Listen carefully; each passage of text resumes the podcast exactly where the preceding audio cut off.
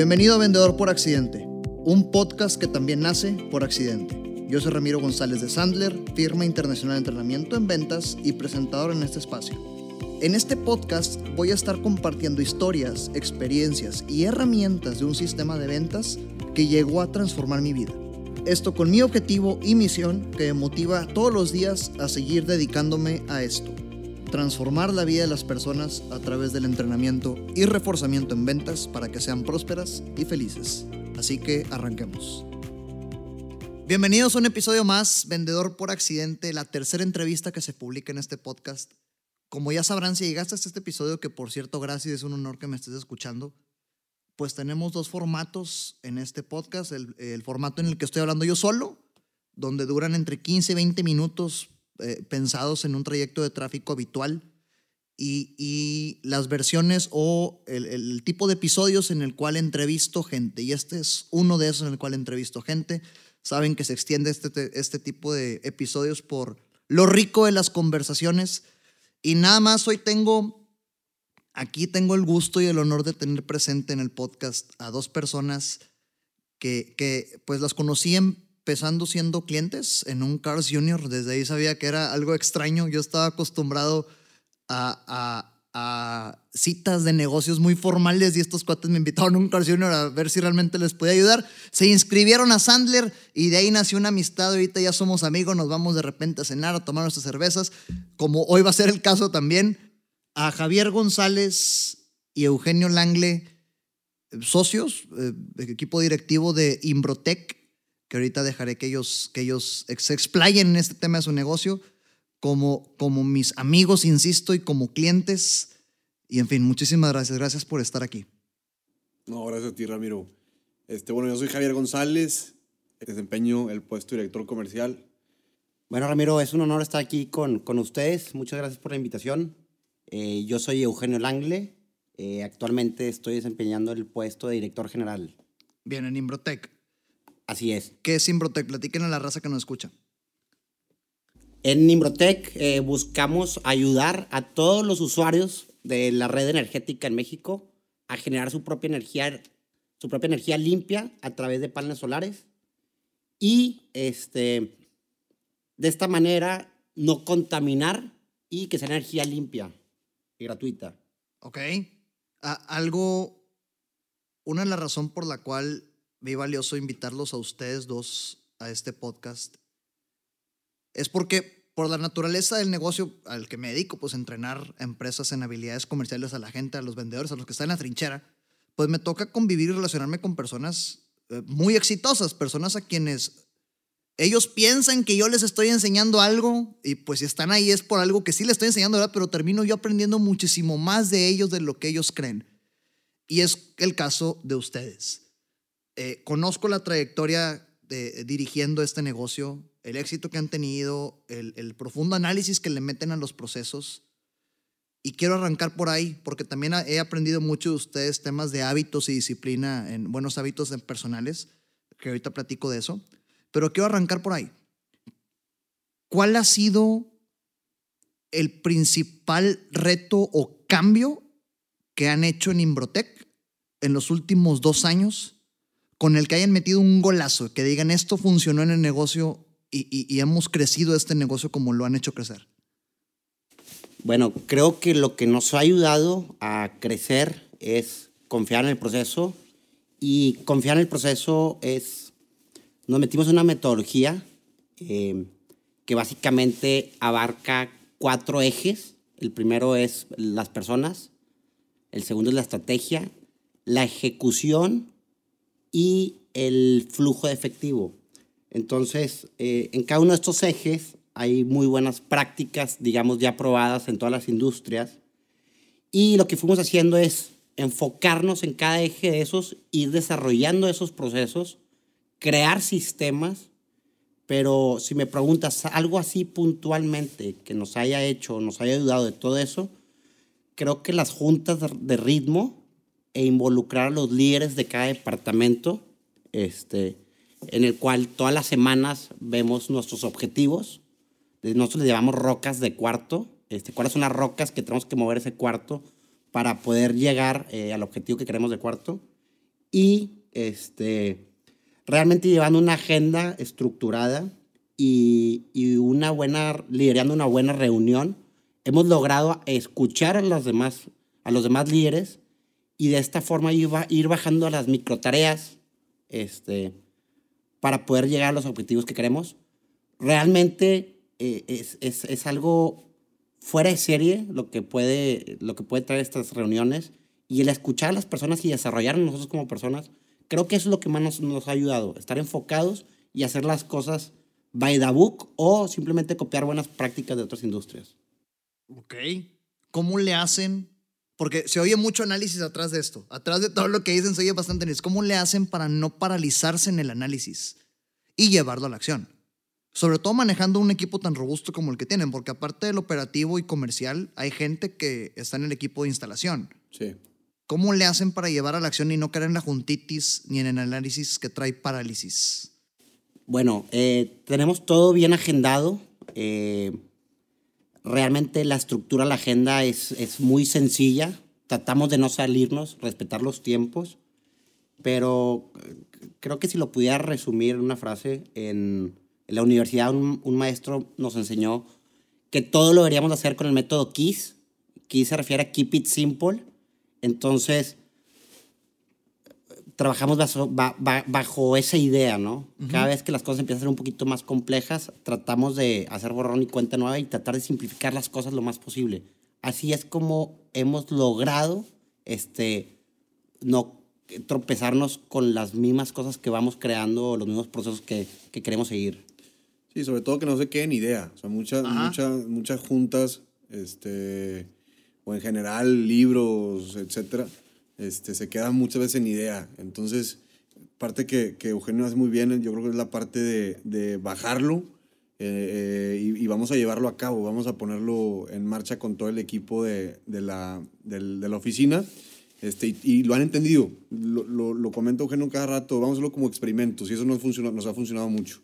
El tema de, de oye, pues no, es na, no se está nada más eh, poniendo el, el, el, tema y forzosamente vamos a hacerlo de esta, de esta manera, sino vamos a verlo como un experimento, que la gente lo empiece a conocer y poco a poco que le vayan agarrando ese, ese, ese gusto este, para, para hacer más eficientes los procesos y, y aterrizar las ideas.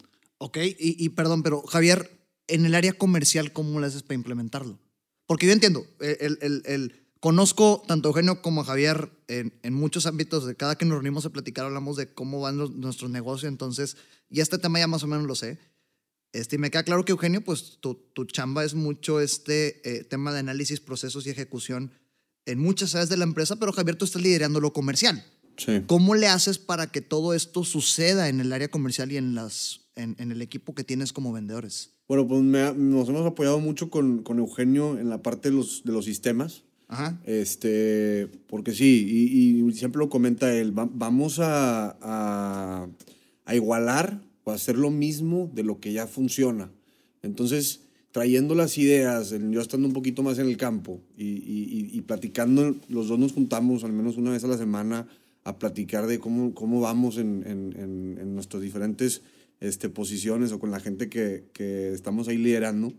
Eh, más que nada eso que platicamos, igual aterrizarlo, pasarlo a sistemas y que la gente empiece a, a, realizar las mismas cosas que han funcionado.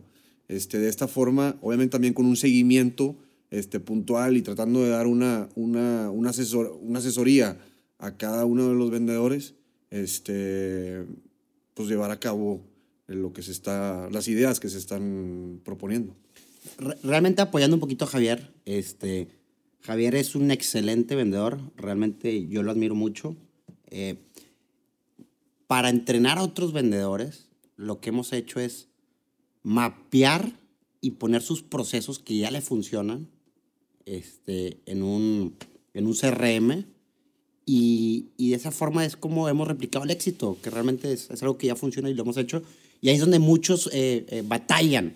Este, realmente nos quejamos de que los vendedores no son buenos o, o, o contrataste a alguien y no sabe hacerlo. Entonces lo que hemos hecho es, tenemos reuniones para coachar a los nuevos vendedores. Eh, tratamos de decirles que por favor confíen en el proceso.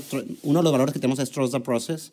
Este, y, y inclusive para ellos y para nosotros es mucho más sencillo de esta forma desarrollar a los vendedores y llegarlos a los objetivos que ellos, que ellos eh, les ponemos. Y, no me dejarán mentir, ya ven que está de moda el tema este de las personas más millonarias del mundo leen no sé qué tantos libros por año y que el hábito de lectura y etcétera. Pero pues eh, eh, eso nos da como resultado que un, un, un gran número de la humanidad está leyendo bastantes cosas y siguen igual. Algo que yo admiro bastante de lo que están haciendo con Imbrotec, y ahorita lo mencionaba su genio by the book, es que cosa que leen en un libro que los convence de que puede ayudar al negocio, lo implementan y rápido. ¿Cómo le hacen? Porque parecía ser algo muy lógico, tal vez ustedes lo vean muy lógico, pero la verdad es que no, hay muchas personas que leen y leen y leen y leen, y ahí se queda una muy, muy buena lectura, ¿verdad? Y tienes muy buenas ideas en el cerebro pero no lo llevan a la realidad. ¿Ustedes cómo le han hecho para que herramienta poderosa que leen en algún artículo o libro que les, que, les genera valor, la implementen al instante en el negocio? Bueno, este, básicamente una conferencia, eh, escuché algo que, que realmente me, me, me sangoloteó.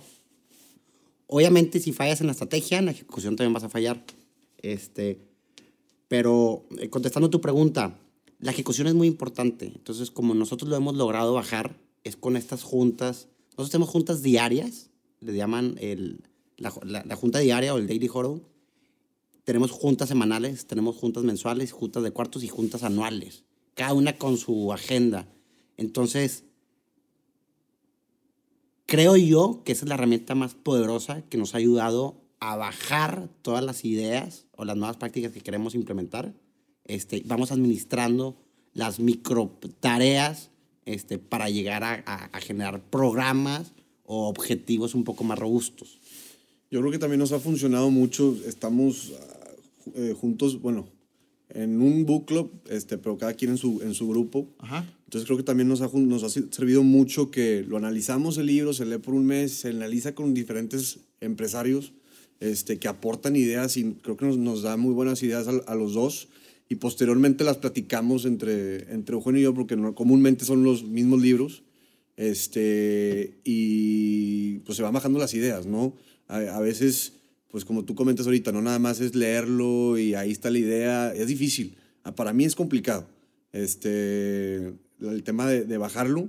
Sin embargo, ya platicándolo y, ana, y analizándolo con personas que están en el mismo ámbito, puedes lograr bajar esas ideas este, y ejecutarlas, que es lo que comentaba Eugenio, que lo más importante está en la, en la ejecución. Y por más que puedas leer 100 libros en un año, si no aterrizas las cosas o lo, lo llevas a cabo en el, en el, negocio, pues no te va a servir para nada y se van a quedar una idea nada más. Y, y fíjense, solitos llevaron la conversación a, a este book club en el que ustedes están y quería ahorita hablar de eso, de, de cómo relacionarte con personas más chingonas que tú, que, pueden más que tú y que, han logrado más bien, más que, más que tú, te lleva a todo esto y a los buenos hábitos que ustedes ya tienen. Pero antes de, de, de arrancar en ese tema, nos fuimos luego, luego al tema del negocio. Vamos a meter un poco de reversa. ¿Cuál es su historia? Nos escuchan personas de al día de hoy veintitantos países de diferentes edades y estoy seguro que la historia de ustedes dos, siendo jóvenes como yo también, a pesar de los éxitos que ya han tenido en el negocio, le puede ayudar a muchos otros a, a, encontrar un cómo sí lograr objetivos. Entonces, ¿cómo fue que terminaron dedicándose a esto? Bueno, este, creo que la historia es un poco peculiar.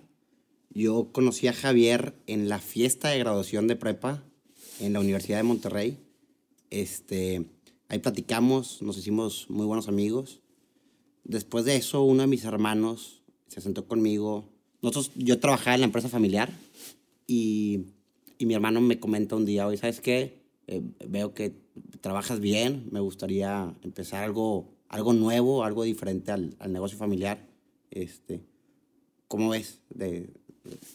¿Te unes? Y dije, ¿sabes qué? Sí, me gustaría. Inclusive dije, tengo un amigo que creo que nos pudiera apoyar, se ve que es movido, se ve que, que tiene hambre, tiene ganas.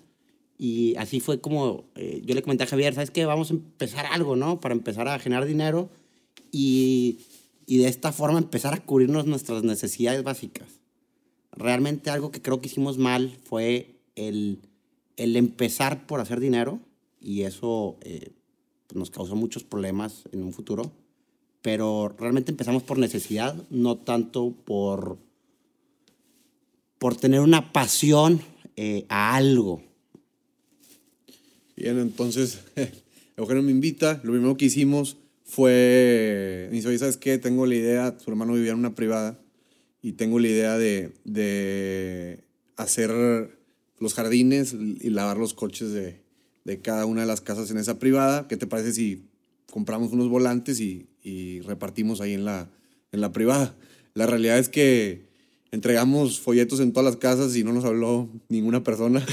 ¿Eso hace cuántos años fue? Eso fue ya hace siete años. Hace siete años. Ok. Creo que se puede considerar como nuestro primer fracaso.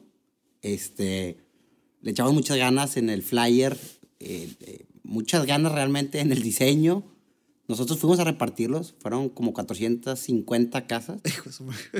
Este, el día que terminábamos de repartirlas, me acuerdo, eh, nos sentamos a esperar llamadas y nunca llegaron, ¿eh? Realmente nunca llegaron. Y sigo sin saber por qué. estuvo, estuvo muy raro. Creo que nos hablaron uno después de como dos, tres meses, pero pues ya ni siquiera estábamos este, metidos en eso. ya habíamos quebrado. Sí, ya quebramos sin empezar. Entonces, este, pues no pegó. Igual, eh, platicando Eugenio con, con su hermano Ibar, este, pues sale la idea de, de instalar paneles solares primordialmente en su casa, porque se le hacía muy caro. Lo, lo que pasa es que él era recién casado, este, como todo, recién te casas, este, estás, estás amueblando tu casa, estás empezando a pagar cosas que a lo mejor no tenías en el Excel.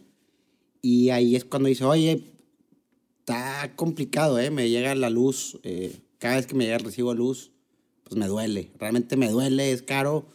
Como ves, primero ayúdame a resolver este tema.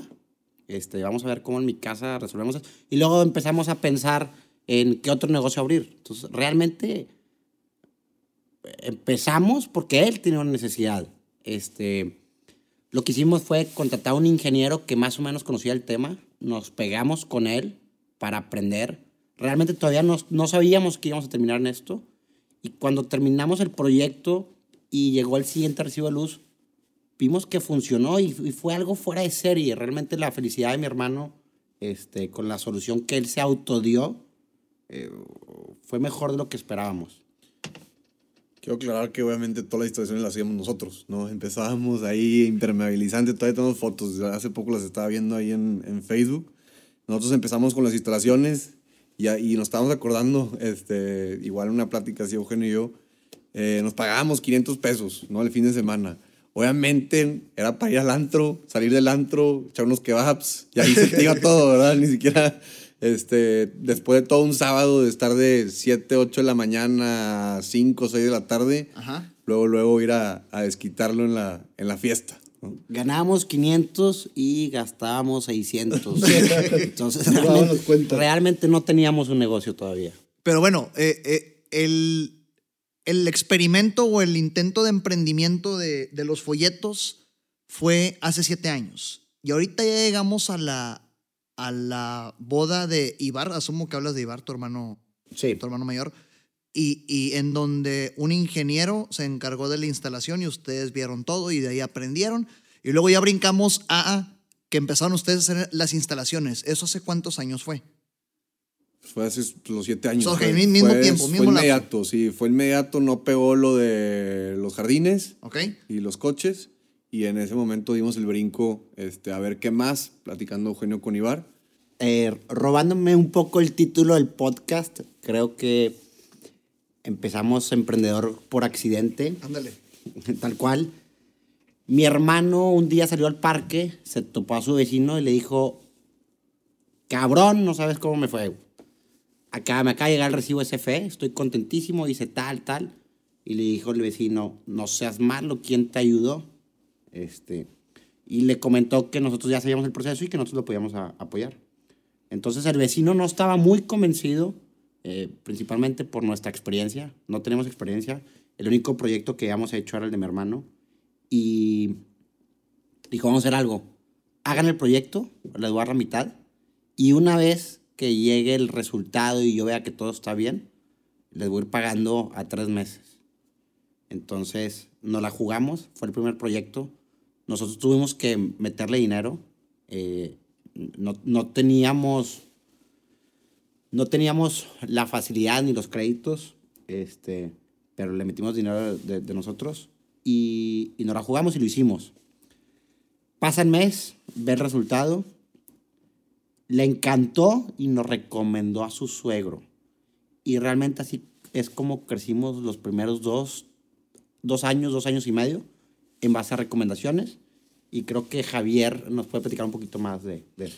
Sí, digo, Imbrotec, la realidad es que prácticamente los proyectos que hemos realizado han sido por recomendación. Trabajamos mucho en la parte del servicio, la instalación. eh, Eugenio se ha enfocado mucho en la parte de los procesos para ser rápidos, eficientes y, y dar el mejor, la mejor experiencia para el cliente, un- buenos resultados y, y con buen trabajo. Entonces, al final de cuentas, pues todo esto de, de la energía renovable es nuevo, los paneles solares es algo nuevo todavía aquí en México. Entonces, pues la, la gente le compra a quien, del amigo que confía, que tuvo una buena experiencia, este, y gracias a Dios eh, nos, ha, nos, ha, nos ha ayudado el, el- el hacer bien las cosas y que la gente nos ha estado este, recomendando. De ahí se fue, como platicaba Eugenio, al suegro, del suegro al socio y ha sido pura gente conocida. Obviamente ahorita ya estamos en, otro, en otra etapa en la que ya estamos en diferentes expos, mercadotecnia, Facebook, Instagram, ¿no? que ha llegado- han llegado otro tipo de prospectos, pero creo que lo fuerte de Imbrotec siempre ha sido el, el método de referidos. recomendaciones. Y así creció el negocio desde hace siete años. ¿Cuándo fue que eh, dieron el brinco a empezar a contratar un equipo de trabajo? Porque ahorita decías, Javier, que ustedes instalaban, ustedes aventaban todo. ¿Cu- ¿Cuándo fue que dijeron, en la madre, hay que, hay que crecer, güey, porque no estamos logrando, o sea, no podemos abarcar todo? Mira, eh, bueno, también este negocio, ahorita creo que no lo habías comentado, pues lo empezamos a la mitad de la carrera. Prácticamente seguíamos estudiando. Era muy difícil para nosotros estar al 100% metidos en, en- en el negocio. Sin embargo, tiempos libres, entre clases, tratábamos de, de enfocar toda nuestra energía a- a- al negocio. Y yo me acuerdo perfectamente de estar en la oficina hace seis años eh, y era pues, ver a quién nos va a abarcar, qué otro referido. No teníamos métodos de prospección. Me puedo decir que teníamos una instalación a lo mejor cada tres meses. Este, luego nos fuimos a lo mejor cada dos meses, una vez al mes. Era, era muy esporádico, ¿no? Ajá. Ya, eh, en, el, ¿en qué año nos, nos graduamos? Hace tres años. ¿Usted 2016? Sí, 2016 fue cuando realmente yo creo que ya hubo en- un cambio de estar 100% enfocados a- a- al negocio este, y empezar a implementar este, pues, todo lo que comentamos ahorita en un principio, ¿no? La metodología, sistemas. Ha, es- ha sido un proceso lento de fracasos que mm, creo pues poco a poco han ido dando resultados, los pequeños cambios, este, las pequeñas aportaciones que hemos estado trabajando ahí. Creo que lo interesante y cuando a mí en lo personal me cayó el 20 fue el día que me gradué. Este, festejamos con los amigos, con la familia. Pero el primer día, el primer día que, que ya no fui a la escuela y fui a la oficina a trabajar tiempo completo, ahí fue cuando me cayó el 20 y dije, Eugenio, pues de aquí son tus ingresos y de aquí va a comer tu futura familia. Entonces está en ti si el negocio sigue igual a como está ahorita o empezamos a realmente tomar riendas y lo empezamos a exponenciar. Entonces, ese momento fue cuando me senté con Javier y dije, no podemos seguir dirigiendo las cosas como las hacíamos. Este, vamos a buscar ayuda. Ok, eso fue hace tres años. Si seguimos en los números, hace tres años. Es correcto. Años. Ok, Tres años en donde, y va- quiero un paréntesis para que, ah, ahorita continuamos con la historia, pero un paréntesis para que la gente sea testigo del crecimiento que han logrado. Es- ahorita que hablabas, Javier, decías que en ese entonces era una instalación aprox cada tres meses, dos meses. Hoy, finales de 2019, en un mes, ¿cuántas instalaciones se están aventando? Eh, nos estamos aventando diariamente de una a dos instalaciones, O sea, eh, ¿en días hábiles o, o- o contamos fines de semana? de lunes a sábado. Ok, o sea que al mes estamos hablando de 23, 24 instalaciones. De 24 hasta 40 en, en- en temporada alta. Fíjate. Y este crecimiento exponencial se dio en tres años desde que dijeron hay que tener un equipo de trabajo. Eh, un equipo de trabajo, buenas prácticas Bien. y... Sí, básicamente. Quiero ¿Qué? poner un paréntesis en esto. Sí, que sí, me sí. acuerdo perfectamente el año pasado. eh, creo, creo, que, creo que va a, a Doca lo que estamos platicando ahorita. El año pasado me acuerdo perfectamente. Estábamos platicando en Año Nuevo. Este, Eugenio y yo estábamos en diferentes partes de, de, digo, de, de México. Tampoco irnos así tan, tan grande. Este, pero estábamos platicando y me dice Eugenio, oye, creo que te lo recomendé a ti también, Ramiro. Él- él me dice, oye, léete este libro, El efecto compuesto. Aprovecha estos libros. ¿Cómo no? Sí, sí, sí. Y a mí me queda esa parte, o sea, me lo aviento y, y, y ahorita viéndolo, o sea, cómo el efecto de estar haciendo cambios, ya sea un leva- levantarte una hora más temprano, que mandar una, un tubo en ventas, a lo mejor lo ves, este, una llamada más, un correo más, este, eh, en, en todo, ¿no? En todos los aspectos de, de nuestras vidas. Esos, esos pequeños cambios, al final de cuentas, van a llevar a, a una, a una compensación y a, y a, y a crecer en todos los aspectos de la, de la vida. Creo que parte fundamental se ha, se ha logrado por, por ese efecto compuesto de ir haciendo poquitas cosas que lleven a, a un resultado grande. Y, y es que está impresionante, güey, porque si hace poco más de tres años tenían una instalación cada tres meses y ahorita son casi hasta 40 por mes, es, es impresionante el crecimiento que han logrado. Eh, pero sigamos con la historia. Eh, eh, eh, se terminan de estudiar y dicen, pues de aquí vamos a vivir, hay que cambiar las cosas. ¿Qué cambios empezaron a hacer que, que, que son los que pues, sacaron la bola del cuadro? Eh, en algún lugar escuché que somos el promedio de los cinco amigos con los que te juntas y los libros que lees. Entonces me lo tomé muy literal y ahí fue cuando empecé a cambiar amistades y empecé a buscar buenos libros. Creo que en los libros encontramos las respuestas, inclusive en la Biblia, de problemas que tenemos. Y eh, estoy seguro que la ignorancia es lo más caro que hay en esta, en esta vida. O sea que a partir de este, eh, este shock de pues de aquí viviremos es júntate con mejor calidad de personas, pasa tiempo con mejor calidad de personas, edúcate y aparte implementa lo que estás aprendiendo. Durante esos tres años eso fue. Sí, creo que también nos tocó, bueno, al menos a los dos. Este, bueno, yo tra- trabajé muy poco tiempo de practicante en una, una administradora de, de proyectos.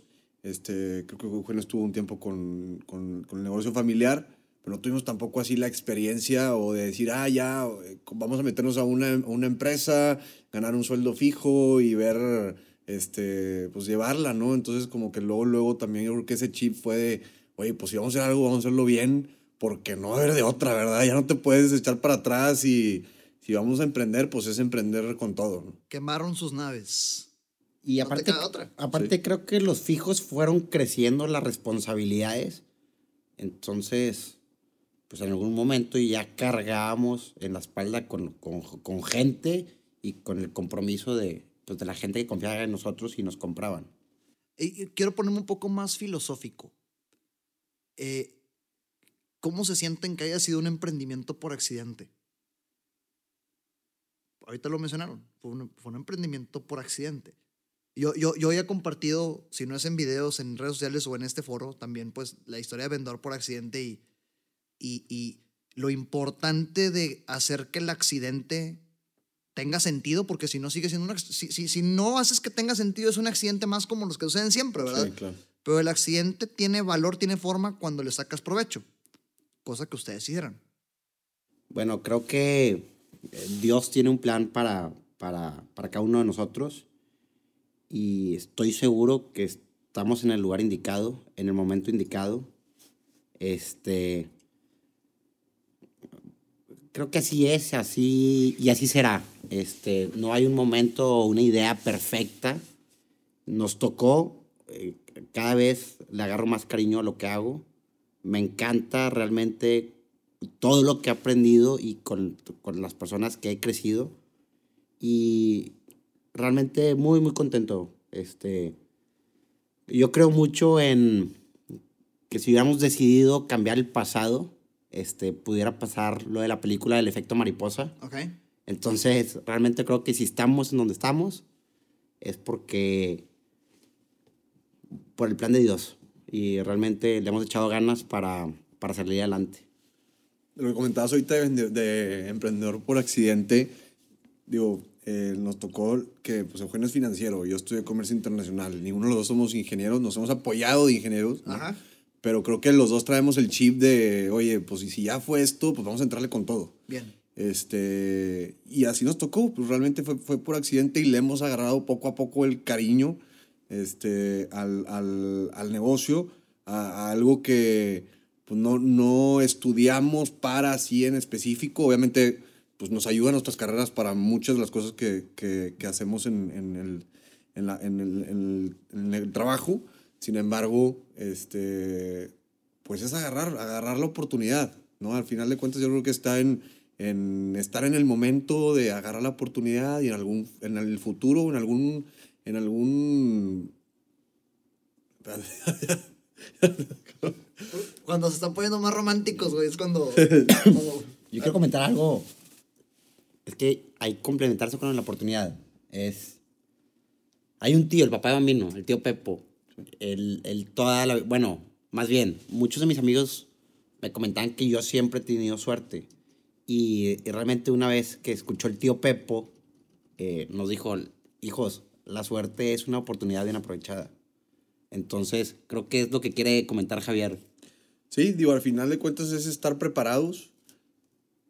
Ha sido un proceso, este, y estar en, en el momento indicado para que poder agarrarla, ¿no? Porque pueden pasar muchas oportunidades, pero si no estás preparado y si no quieres, pues va a pasar.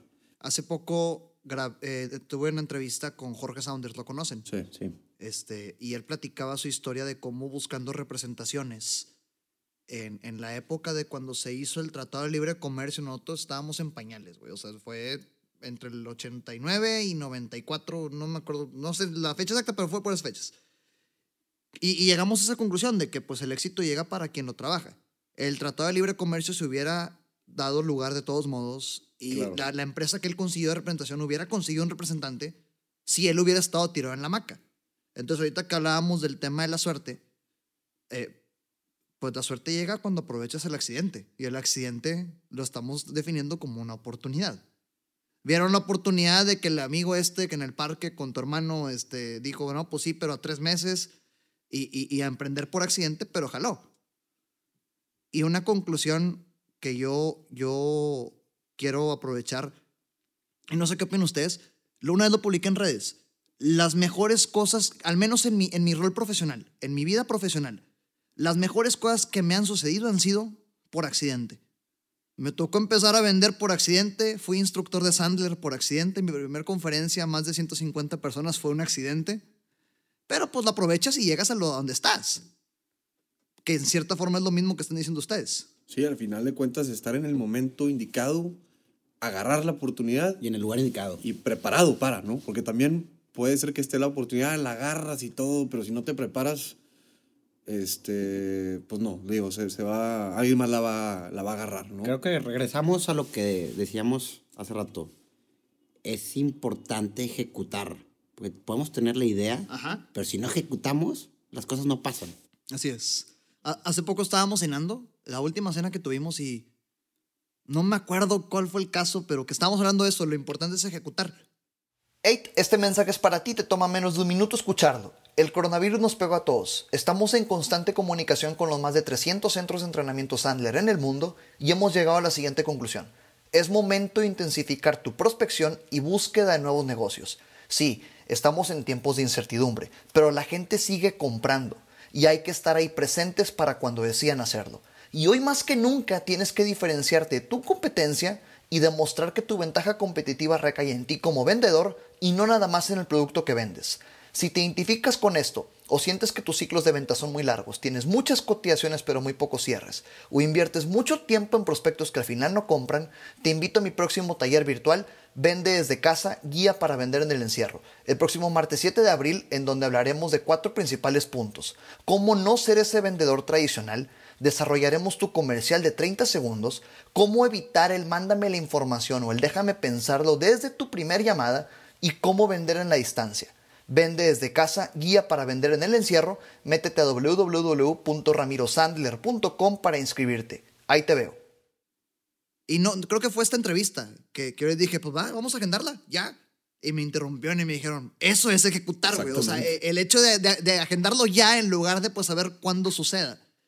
Entonces, primera enseñanza, primer aprendizaje, oye, si llega el accidente, aprovechalo y ejecuta. Y regreso al tema de los libros, que ahorita llegamos al tema de los libros y luego quise contar la historia de ustedes. Y la historia nos llevó al mismo tema que es júntate con las cinco personas, con, eh, eres el promedio de las, cinco personas con las que más pasas tiempo. Quiero hablar de, tres temas con ustedes. Uno es este tema del club de lectura, del book club, que, que, que nos cuenten, eh, pues, ¿por qué? ¿Por qué es bueno? O sea, ¿por, ¿por, qué mantenerse? ¿Por qué estar ahí? Otro es, ¿qué retos han tenido y cómo le han hecho para, para realmente juntarse con ese cinco cinco personas con las que realmente les aportan valor en lugar de personas que te quitan. Y el otro, los buenos hábitos y la disciplina en su, en su vida más allá en los negocios. Yo he aprendido mucho de eso en este último, de, de ustedes en este último punto y quiero que lo compartan. Pero empecemos con el club. ¿Por qué mantenerlo? Para mí el book club, la verdad, yo en principio no, no, no era una persona que, que leía este, frecuentemente, como muchas de las personas creo que sales de la universidad y los únicos libros que lees son los que te ponen ahí, alguna que otra novela, este, y luego te, te, olvidas un poco, ¿no? Entonces Eugenio me, me invita, me dice, oye, yo ya tengo un tiempo ahí en el book club, anímate. Y al final, pues fueron puros libros de negocios, con gente que está eh, son em, eh, emprendedores, ¿no? Empresarios. Entonces, este, el book club lo que me aporta a mí son ideas de gente que está con, que tiene mismas problemáticas o que está en el mismo, tienen temas muy parecidos a los que tú o los que nosotros estamos enfrentando, con los que puedes discutir este, un tema particular en un libro y creo que puedes sacar muchas ideas. Ya, yo creo que ya se nos quedó como, como, como un hábito, bueno, no creo, no, es un hecho que ya se nos quedó como un, como un hábito. Este, que le vas agarrando cariño, le vas agarrando el buen gusto. Hay demasiados libros de, de, negocios que al final, como comentaba ahorita hace un rato Eugenio, pues ahí están las respuestas. Las respuestas están en, en los libros. Este, y lo que comentamos también en un principio, la parte de la ejecución, porque también no sirve nada nada más eh, leer por leer y no bajar las ideas, sino ejecutarlo y llevarlo a cabo, platicarlo con la gente que está en el mismo ámbito que tú. Este, y pues se convierte ya en parte de dedicar 15, 20 minutos diarios para no nada más eh, estar viendo la tele o ver cosas que ni son interesantes, ¿no? Y que lo puedas ejecutar para el negocio. Agregando un poco a lo que menciona Javier, en la agenda del buclo, al final de que cada quien da su resumen, eh, y regresando a, a los accionables, viene ahí cuáles son tus compromisos de este libro. Entonces, de cierta forma, nos obligamos nosotros, este, en un grupo, a ver, de lo que leíste, ¿qué vas a hacer o qué vas a ejecutar? ¿Cuáles son tus compromisos? Entonces, creo que eso es muy padre. Y otro punto importante es, pues a veces tocan libros que con el título dices, híjole, como que no se me antoja esto, ahorita tengo otras prioridades, pero como hay un compromiso lo lees y créanme que en todo libro este, encuentras cosas nuevas y a veces he encontrado respuestas que ni siquiera estaba buscando en ese momento. En libros que si no hubiera estado ahí en el book club, eh, pues jamás los hubiera leído. Y regresamos al reto de llevarlo a la acción. No, y lo, igual lo que, comenta, lo que comentaba ahorita Eugenio, este, te obligas. Sí. O sea, eso es. lo que nos ha servido. A mí en lo personal es lo que me ha servido muchísimo, porque yo sí me, me, me en un principio, todavía, Si no tienes el compromiso de, ching, pues voy a presentarlo con otras 10 este, personas para platicarlo, pues a lo mejor lo dejas y lo dejas y lo dejas y lo dejas. Y al final de cuentas, lo que nos ha servido mucho a los dos es sentarnos, nosotros nos juntamos cada lunes, le llamamos un, un coaching personal, oye, ¿cómo vamos con nuestras metas? Cada año estar fijando, oye, pues ahora me a aventar 12, 20 libros, 12 libros, este, en todos los aspectos, no nada más digo los libros, eh, metas eh, deporte, este, metas personales, familiares, y creo que creando compromisos es como la gente también se obliga a avanzar. Y compartirlos, porque es algo que están haciendo. O tú te puedes poner tus compromisos y anotarlos, pero cuando los cantas, Sí. es este, eh, eh, esta, Desde ahí entra ahí el, el, la- el- hay que hacerlo. la obligación, Sí. ¿verdad? Pues, Fí- fí- Fíjate que algo muy peculiar que me di cuenta, este, creo que un poco tarde, fue que a veces queremos desarrollar a las más personas, pero no nos enfocamos en nosotros mismos. ok. Entonces ahí fue cuando empezamos, a través de un dashboard, ahí que me, me compartieron unos amigos, empezamos a trabajar mucho nosotros mismos, en, agregando lo que decía Javier, en temas personales, comunidad, negocios y familia. Este, nos empezamos a poner objetivos muy claros en cada uno de, de esos aspectos. Y ahí fue cuando creo que alcanzamos parte del éxito. Eh, el éxito lo defino como un balance en esas cuatro áreas que realmente nos ayuda para la felicidad. Y creo que a este mundo venimos a ser felices. Ujú. Y co- con esto abrimos punta en el tema de eres el promedio con las cinco personas con las que más pasas tiempo. Ahorita quiero hablar del balance, porque es también obviamente el tema físico y la disciplina, pero yo, yo tengo 26 años, ustedes tienen 27, ¿no? Si no me equivoco, 28. 28, 27. 28 y 27, ok. ¿Qué, ¿Qué contraste hay con estas cinco personas a las que más les han aprendido cosas? ¿Qué edades tienen? ¿Qué experiencias han tenido? O, eh, estamos de acuerdo que si tú no te preocupas por juntarte con cinco personas a quienes les puedas aprender, terminas juntándote con quien te tocó juntarte. Y eso puede ser bueno o malo, pero pues no, no lo decidiste tú. ¿Qué contraste hay con este círculo con el que ustedes han decidido pasar tiempo a quienes les han aprendido bastantes cosas? Este, bueno, yo entré a una organización de emprendedores. Ajá. En parte de las dinámicas de esta organización es te, eligen en un grupo donde te reúnes una vez al mes a platicar estos cuatro ejes que les decía hace rato. Y, y sin querer se hicieron mis mejores amigos. Son, todos son emprendedores. Lo, lo, lo padre es que todos son perfiles muy diferentes. Entonces, he aprendido muchísimo de ellos y, y se han hecho mis mejores amigos y, y yo los considero que son las personas que me han ayudado a desarrollarme. ¿De qué edades? Tiene, una tiene 34, tenemos una mujer en el equipo y cuatro hombres, uno de 55. A eso me refiero. o sea, Uno de wow. 55, otro de 48 y los otros están pisando casi los 40. Todos son mayores. Wow, wow.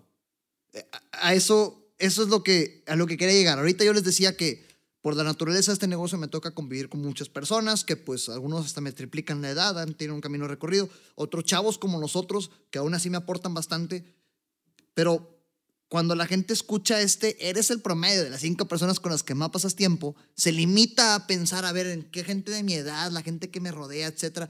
Y fíjense cómo ustedes terminando se, se terminaron reuniendo con personas que pudieran hacer su- sus papás. O sea, a ese punto. Sí. Y mejores amigos, aparte. Pero en fin, ya abarcamos dos de los puntos que decía que ahorita les quería preguntar. El tercero. Y para los que me siguen en, en redes sociales, saben que pues llevo un tiempo eh, con este hábito del ejercicio y, y que eh, más allá de ir en cierto horario, simplemente el hábito de hacer gimnasio. Pero la principal razón, la única razón que existe por la cual modifiqué el hábito de ir al, gimnasio por las tardes a las mañanas fue por una conversación con ustedes dos. Y no sé si lo tengan presente, pero fue por estas fechas de, un, de algún año, hace dos años, o no sé, porque hacía frío, yo recuerdo que estaba fresco. Y, y me, me empezaron a platicar el, el que ustedes tenían este hábito de ir a correr todas las mañanas o andar en bici, que se levantaban a las 5 y corrían. Y yo decía, pues sí, pues yo estoy a toda madre yendo en las tardes, güey, como por qué voy en las mañanas. Y me empezaron a dar argumentos súper fuertes por los cuales yo me autoconvencí. Les dije, pues voy a empezar en las mañanas. Y ya es fecha que sigo yendo al gimnasio en las mañanas y yo he encontrado una maravilla de, de beneficios de eso. Pero quiero escucharlos de ustedes. Bueno, eh, creo que el principal motivo de por qué yo seleccioné hacer ejercicio en la mañana fue por un libro que se llama ¿Qué hacen las personas exitosas antes del desayuno? Y si lo pudiera resumir en una frase, es que las mañanas es tu tiempo. Nadie te va a agendar una cita o no va, o es muy raro que pase un accidente o un imprevisto a las 5 de la mañana. El ejercicio libera endorfinas. Entonces, eh, decidí empezar a hacer ejercicio y que sea siempre lo primero para arrancar el día. Y de esta forma ha sido más fácil que se haga hábito. Nadie te interrumpe y no hay excusas. O sea, está en ti y se fregó. Ahorita quiero escuchar tu punto de vista, Javier, porque yo me acuerdo que de los dos escuché buenos hábitos, pero eso fue algo que a mí se me quedó. Yo iba al gimnasio en las tardes y efectivamente lo opuesto a lo que estás diciendo. Oye, pues el WhatsApp está súper activado con gente, eh, es, hay mucha, mucha fila, mucha gente ocupada en el gimnasio en esa hora. Y o terminas tarde, siempre hay compromisos en la tarde que hacer.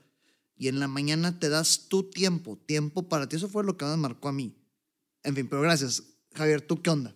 Pues la verdad es que es igual, digo, eh, todo, todo empezó, al menos en lo, en lo personal, pues tenía ya un, mucho tiempo sin hacer ejercicios, digo, siempre más chico en la prepa, en la, en la universidad, este, siempre hice mucho ejercicio y luego yo dejé de hacer ejercicio.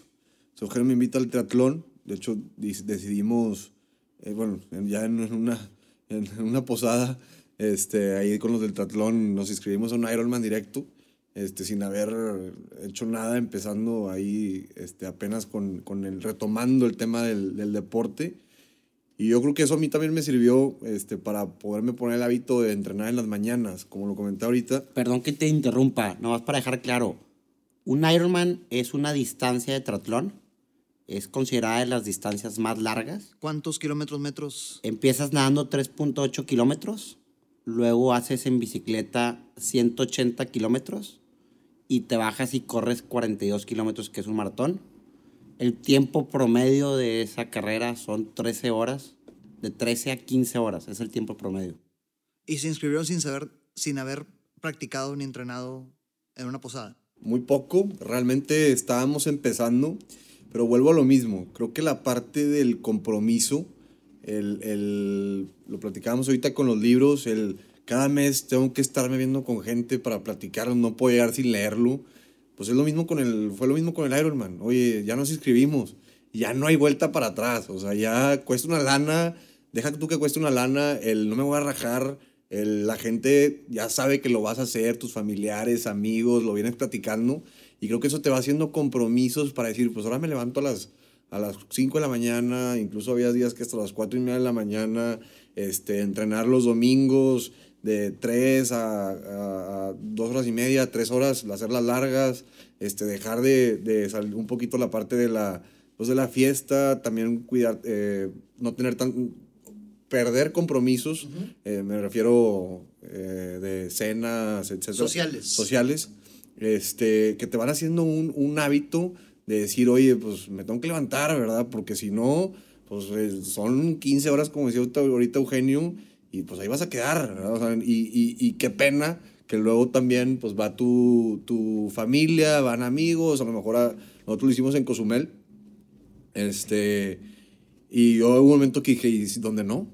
¿No? Donde no la, donde no la libre, no terminemos, este, pero al final de cuentas pues el trabajo te, o, el, el, compromiso te va haciendo que, que se vaya haciendo un hábito tu vida, ya sea en en todos los aspectos, ¿no? En, en, lo deportivo, en el trabajo, este, familiar, personal, etc. Y fíjate, estoy seguro, y ahorita, ahorita continúa su estoy seguro que muchas personas se automotivan o encuentran motivación de muchas formas. Pero ahorita ya escuchamos, eh, al menos yo estoy escuchando un común denominador que una forma de motivarte y mantenerte motivado a cierta meta que te pongas es compartir el objetivo con los que te rodean para que te autocomprometas a, pues, ya lo dije, güey, ahora tengo que lograrlo. Claro. Entonces, eh, un buen hábito para, para meterlo, ¿no? Claro, creo que otra cosa importante mencionar es, como les comentaba, eh, empezamos a trabajar mucho en nosotros mismos y ahí fue cuando nos empezamos a establecer metas personales y las metas que agarramos de leer muy poco, este, nos pusimos arriba de 12 libros. La meta del ejercicio, pues nos pusimos un Ironman. Entonces, eh, como recomendación, es ponerse metas fuera de serie. Que reten. Que reten. E- Eso es lo más importante. Y ustedes alcanzaron ambas sin tener una experiencia plena en ambas. O sea, lo que voy, estamos, est- estamos diciendo, oye, ponerse metas fuera de serie que reten. Lánzate, sí, o sea, lo que, Sí. a lo que voy, a lo que creo que es lo que quieres decir, o sea, lánzate. De hecho, hace poquito estábamos platicando y me decía Eugenio, oye, ¿qué más nos ponemos para este año? Si esto ya fue algo así como que, pues hacer un Ironman es de otro, de otro nivel. Sí, bueno, hay que buscar también, ¿no? Y lanzarnos, a ver qué pasa, a ver cómo, qué, qué, qué, qué más, qué más bueno te va, te va a dar estos retos. ¿Y, y por qué el equilibrio? Por, como, ¿En qué te ayuda? A ustedes, a ustedes, ¿qué han visto de valor en ponerse estas metas intelectuales de lectura o metas físicas con el negocio? O con el equilibrio y la estabilidad en su vida. Bueno, eh, creo que así el factor principal es la felicidad.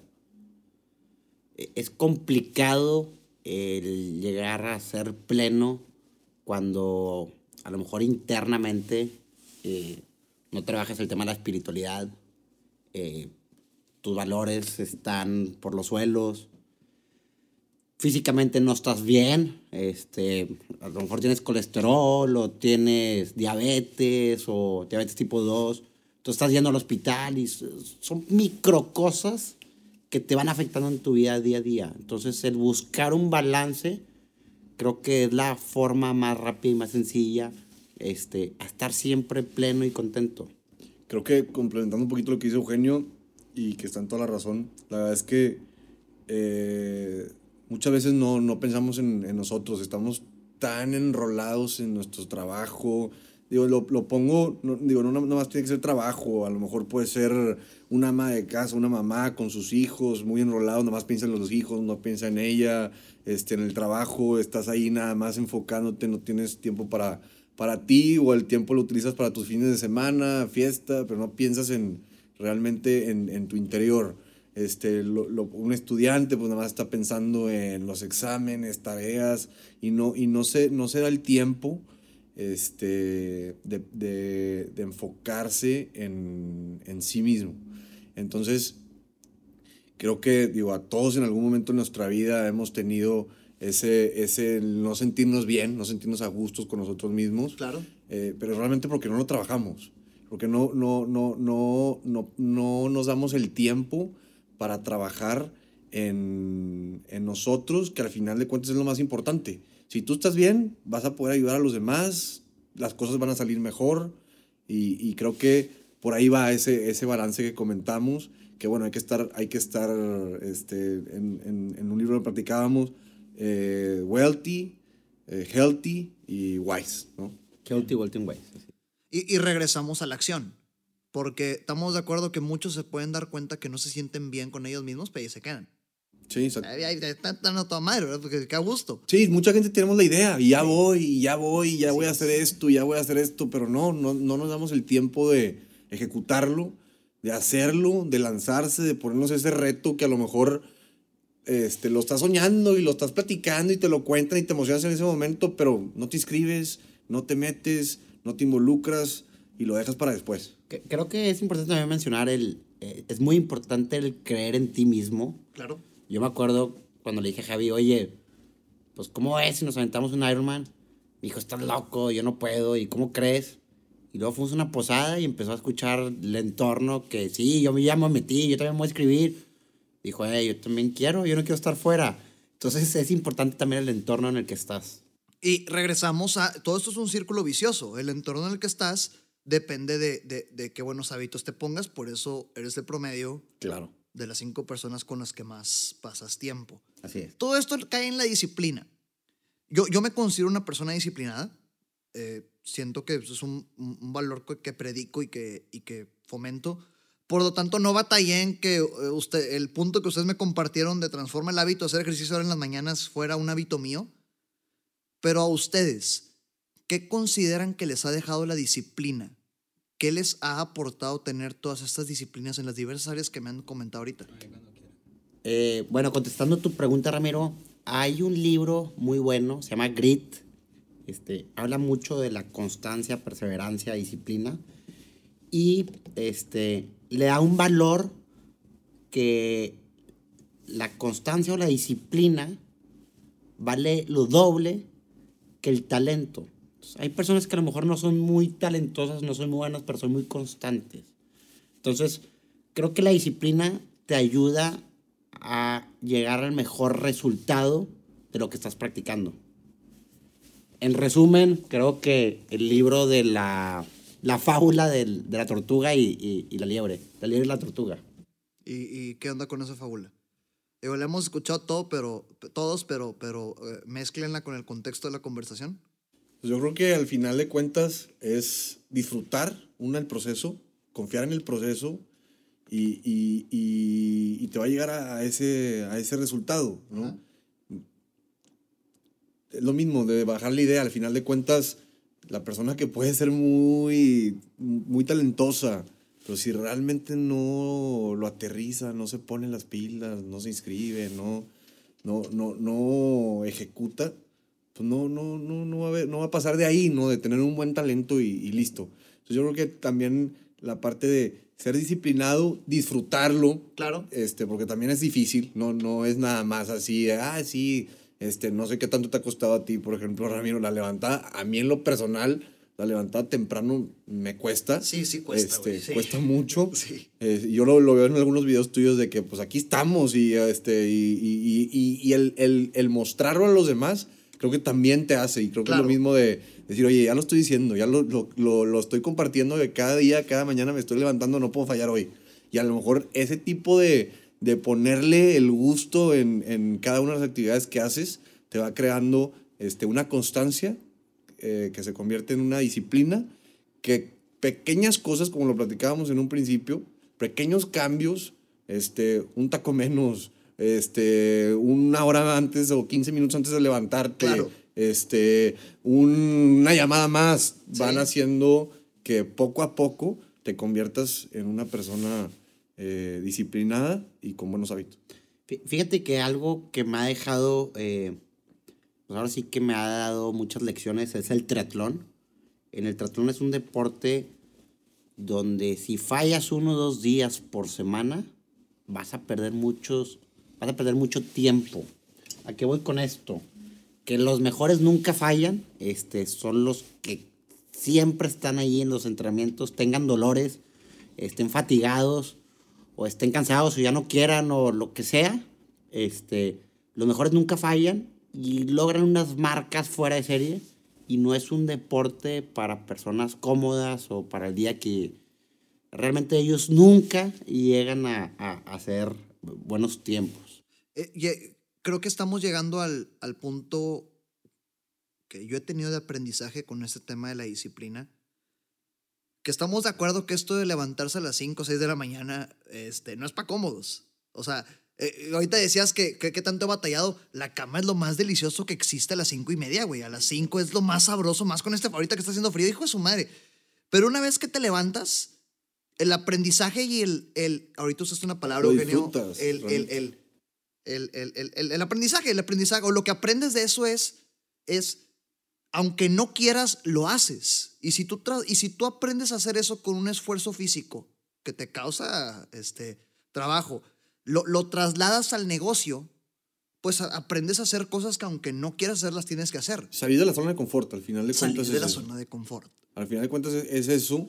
Y qué bien se siente cuando realmente te levantas, ya cumpliste, ya terminaste, vas haciendo checks toda tu mañana, todo tu día vas haciendo, este, palomeando, que creo que a mí me ha tocado, de un día que no te levantas, pues no es lo mismo, o sea, ya sientes una, una... Ya empezaste mal. Todo cambia, güey. Ya empezaste mal. Y la chulada, no sé qué pones, pero la chulada que son las 10 de la mañana y llevas 5 horas despierto, güey. Sí. Y ya llevas un chingo de cosas hechas. Sí, ya palomeaste mucho. Es- es- es fuerte, es fuerte. Insisto, trasladar todo este tema de buenos hábitos o disciplina en un ámbito físico a todo lo profesional. Que, que, que, pues la naturaleza de este podcast pues es lo profesional, pero insisto, ahorita decías el, el éxito, Eugenio, que es el balance en estas áreas. Claro. Si yo quise tratar ese tema con ustedes es porque puntualmente aprendí de ustedes y regresamos al punto 2 de ahorita. Eres el promedio de las cinco personas con las que más pasas tiempo y creo que por lo mismo decidimos los tres pasar más tiempo juntos porque nos aportamos. Sí, completamente. Eh, algo que ustedes me aportaron a mí es este tema de transformar la disciplina que realmente me sacara de mi zona de confort. Y lo cual aprecio bastante, ¿verdad? A mí me, me transformó y por eso quería escucharlo de ustedes. Pero en fin, ya, ya tratando este tema, eh, no sé ni cuánto tiempo llevamos en este podcast, este, ahorita al final nos daremos cuenta. Eh, al día de hoy, al día de hoy, porque ahorita hablamos de hábitos y disciplina que desde hace tiempo sé que ustedes llevan, pero al día de hoy, aparte de la chamba, ¿en qué otras cosas se les va el tiempo? Aparte del rol profesional, ¿qué otras prioridades tienen en sus vidas? Como emprendedores, ¿qué equilibrio buscan hoy, diciembre de 2019, y, y piensan buscar en los próximos, el próximo año? Eh, muy, buena, muy, muy buena pregunta.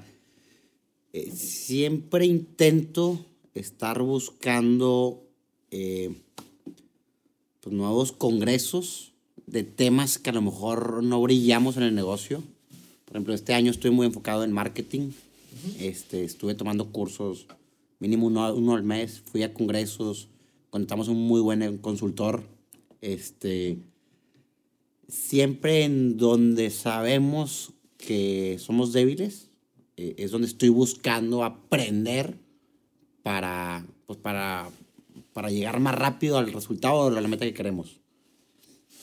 Ese es un punto. eh, e- este año también me enfoqué mucho en la familia. ¿Ok? Este, tengo una familia grande, somos seis hijos, están mis papás. Y empezamos a crear reglas familiares, empezar a calendarizar los eventos y a poner roles internos. Yo cada 15 días le cocino a toda mi familia y me encanta, realmente es uno de los mejores hábitos que, que, que he agarrado y, y nos ha ayudado a integrar y han salido nuevas ideas y, y se transmite luego, luego la felicidad entre nosotros. Bueno, yo en lo personal, este, bueno, además de que la parte del, del deporte, pues ya lo, lo hice parte de, de mi vida, nuevamente, eh, la parte familiar, estar, estar en constante eh, comunicación, conviviendo con, con mi familia, mi novia, eh, y también, bueno, eh, obviamente buscar nuevas estrategias en la parte de, de ventas, estar viendo videos, leer libros acerca de, de, de ese tema que realmente me apasiona mucho, me gusta y pues ver también qué podemos hacer para nuestra comunidad. No nada más todo es nosotros y el negocio y nuestra familia, sino también ver por los demás qué, qué, qué le podemos aportar, aunque sea a nuestra, un poquito de, de- de lo que tenemos a, a la sociedad. Pues ya la cantaron ambos, que sirve de compromiso. Y ahorita hablando de cantar, decían ustedes, y lo estuvieron repitiendo en este episodio varias veces, que el hecho de compartir estas metas en las distintas áreas hacía que se comprometieran a lograrlas. ¿Qué va a hacer de Imbrotec en los próximos cinco años? Bueno, eh, y lo afirmo, queremos cubrir, eh, queremos más bien poder brindar servicio en todo México.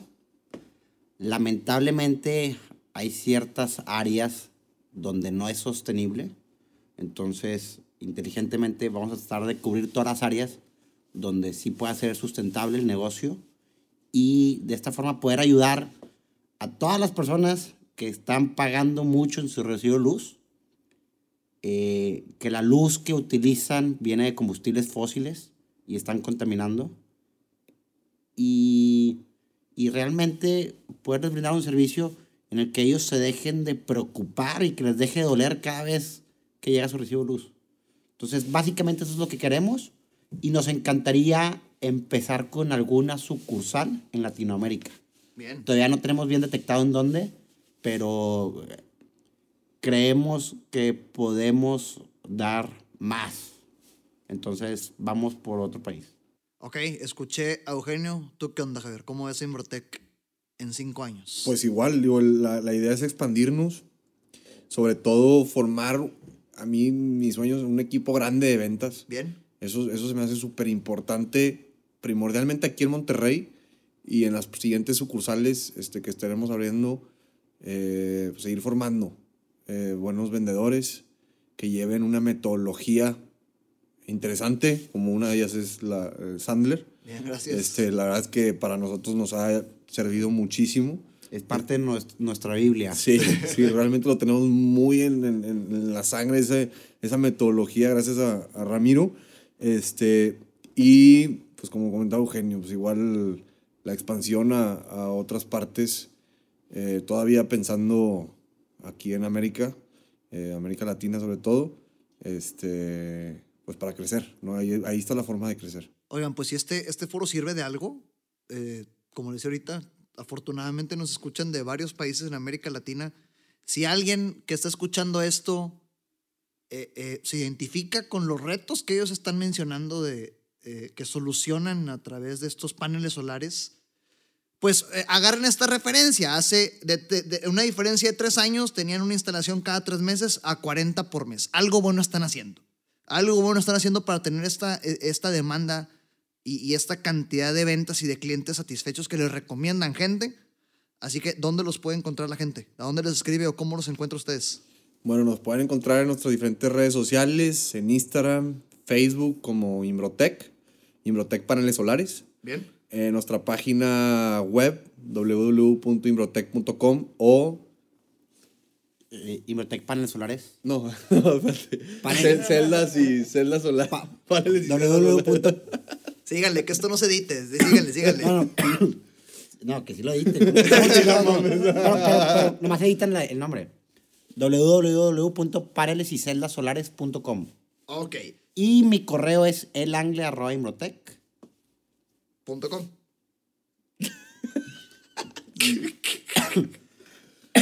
No, estamos repito, tomando. per- perdón, no, estamos perdón.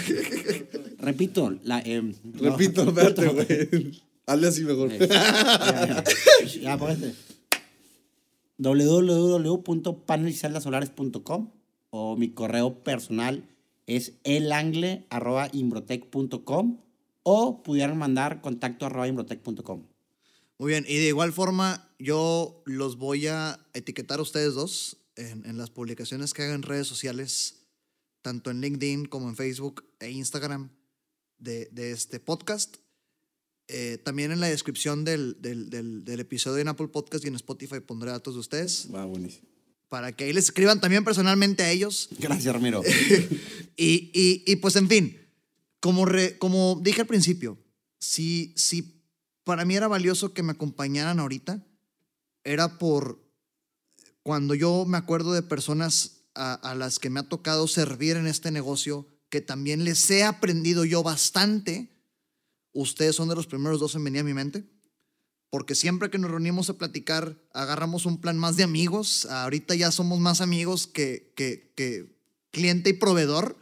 Muchas gracias, Ramiro. No, no sé si lo dices por ser buen vendedor o, o- o es real. Es real, es real. Gracias. Se los he dicho, después de varias cervezas encima me sale natu- lo natural. Se los he dicho. Entonces yo quería que ustedes compartieran todo lo que a mí me han aportado eh, a la gente que, ha- que escucha esto. El tema de la disciplina y los buenos hábitos y todo lo que esto beneficia en las diferentes áreas de su vida.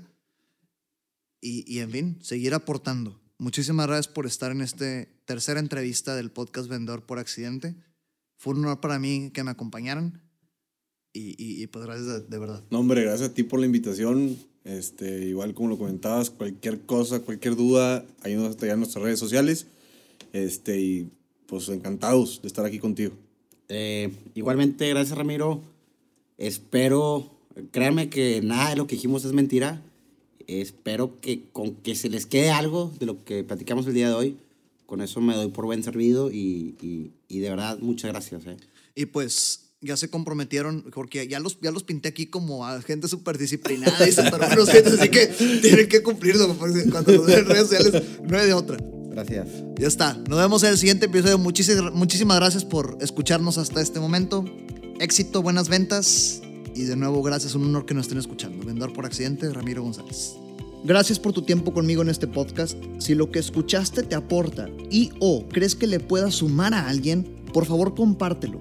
Te dejo mis redes sociales, arroba Ramiro Sandler, en Facebook, Instagram y YouTube. Y en LinkedIn me encuentras como Ramiro González Ayala. Hasta la próxima.